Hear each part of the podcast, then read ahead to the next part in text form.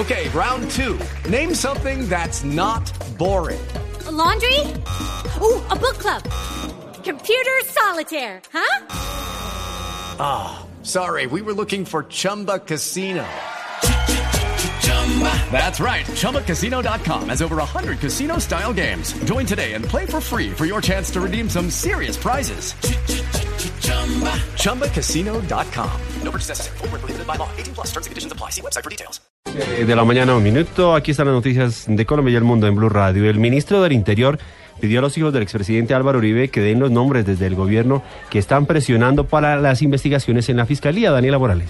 Oscar, atención porque el ministro del Interior, Juan Fernando Cristo, ha dicho en sus declaraciones o ha sido tajante en sus declaraciones al decir que las acusaciones de Tomás y Jerónimo Uribe son eh, hijos del expresidente Uribe, son ligeras e irresponsables al asegurar sin información concreta que el gobierno presionó para que la fiscalía tuviera información en su contra. Los hijos del expresidente Uribe, de una manera bastante ligera, sin ningún fundamento, sin mencionar ningún nombre, muy irresponsablemente, acusan genéricamente a lo que llaman ellos la presidencia de la República. Yo le quiero pedir aquí a los hijos del expresidente Uribe que señalen un nombre de alguien en la presidencia. ¿Quién presionó a ese bandido para que declarara en contra de ellos? Hay que decir que el ministro del Interior, Juan Fernando Cristo, además fue enfático al decir que aquí no, eh, o en este gobierno mejor, no se realizan ningún tipo de chuzadas ni tampoco presiones en la democracia. Daniela Morales, Blue Radio. Gracias, Daniela. Hay una denuncia que ha hecho Blue Radio en las últimas horas. El líder indígena Javier Rojas denunció que el mal estado de salud de la niña Guayú de cuatro años que falleció en la tarde de ayer por problemas asociados a desnutrición en una ranchería de La Guajira había sido denunciado hace cinco meses ante la Corte Interamericana de Derechos Humanos. Los detalles desde Barranquilla, Diana Ospino.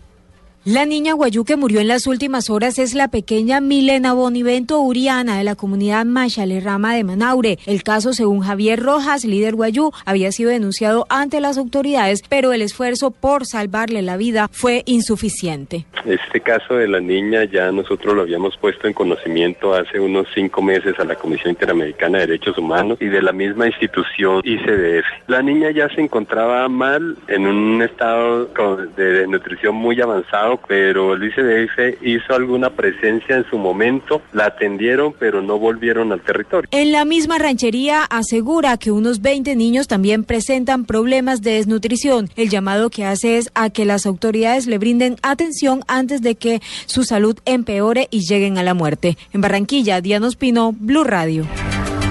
Una persona murió en un accidente en la vía que del municipio de Puente Nacional conduce a la ciudad de Bogotá, donde dos camiones de carga chocaron de frente. La información con Verónica Rincón.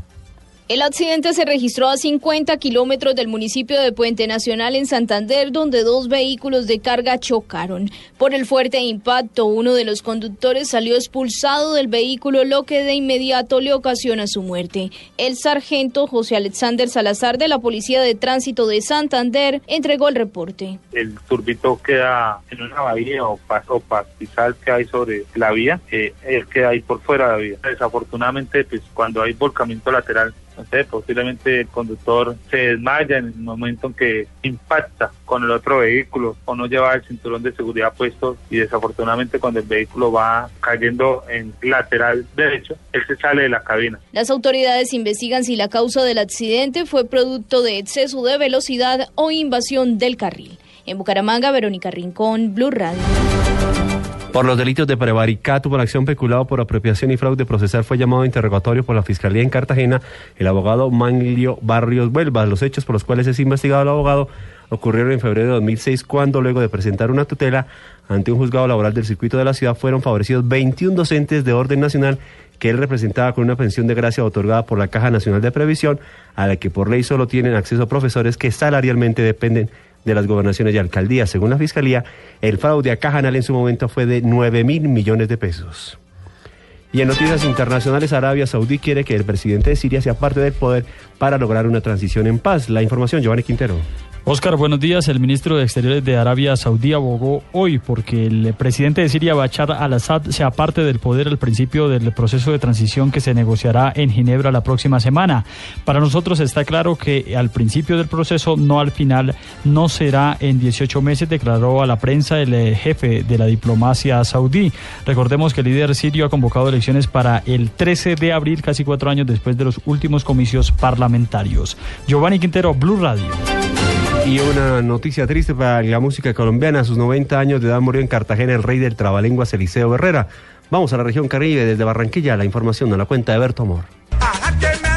Hola, ¿qué tal? Las autoridades de Cartagena preparan a esta hora múltiples homenajes al gran cantante y compositor de 90 años, quien murió en el barrio Torices de Cartagena, Eliseo Herrera Junco, el famoso rey del trabalenguas.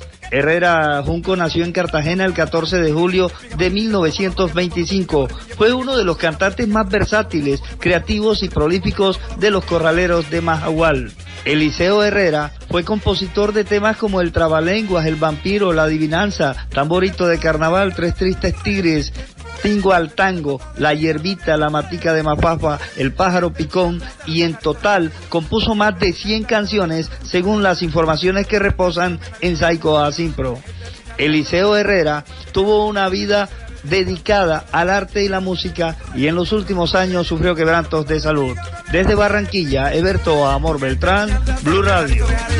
Con este puñal de acero me Con este puñal de acero me Con este puñal de acero me Y en los deportes actualizamos los resultados del fútbol europeo con Pablo Ríos.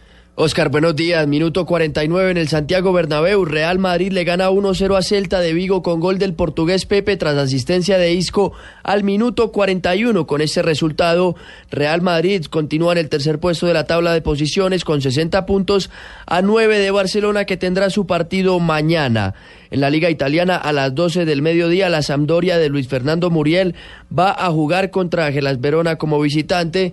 Y en el fútbol de Inglaterra, en este momento, el Manchester City vence 2 a 0 al Aston Villa, que no tiene a Carlos Sánchez en este momento en el campo de juegos. Hay novedades en el estadio Bernabéu. Cristiano Ronaldo marca el segundo gol para el Real Madrid que vence 2 a 0 entonces al Celta de Vigo. Y decía en el fútbol inglés, Chelsea vence 1-0 al Stoke City, Everton le gana 1-0 al West Ham United, Bournemouth vence 1-0 como visitante al Newcastle, Southampton y Sunderland igualan 0 a 0 y Swansea y Norwich City también empatan sin goles. Por último, en ciclismo, en el Mundial de Ciclismo en Pista de Londres, el colombiano Fernando Gaviria está en el segundo lugar del Omnium tras cinco pruebas a 14 puntos del líder italiano Elia Viviani. Pablo Ríos González, Blue Radio.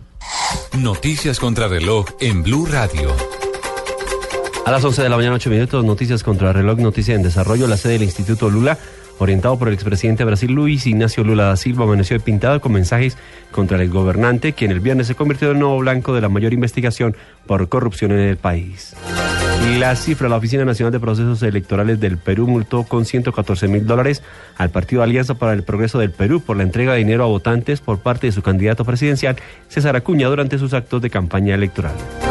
Y quedamos atentos porque el secretario general de la ONU, Ban Ki-moon, llegó este sábado a un campo de refugiados en Argelia, donde espera hacer avanzar la situación en el Sahara Occidental, una sola disputa entre el gobierno marroquí y grupos independientes.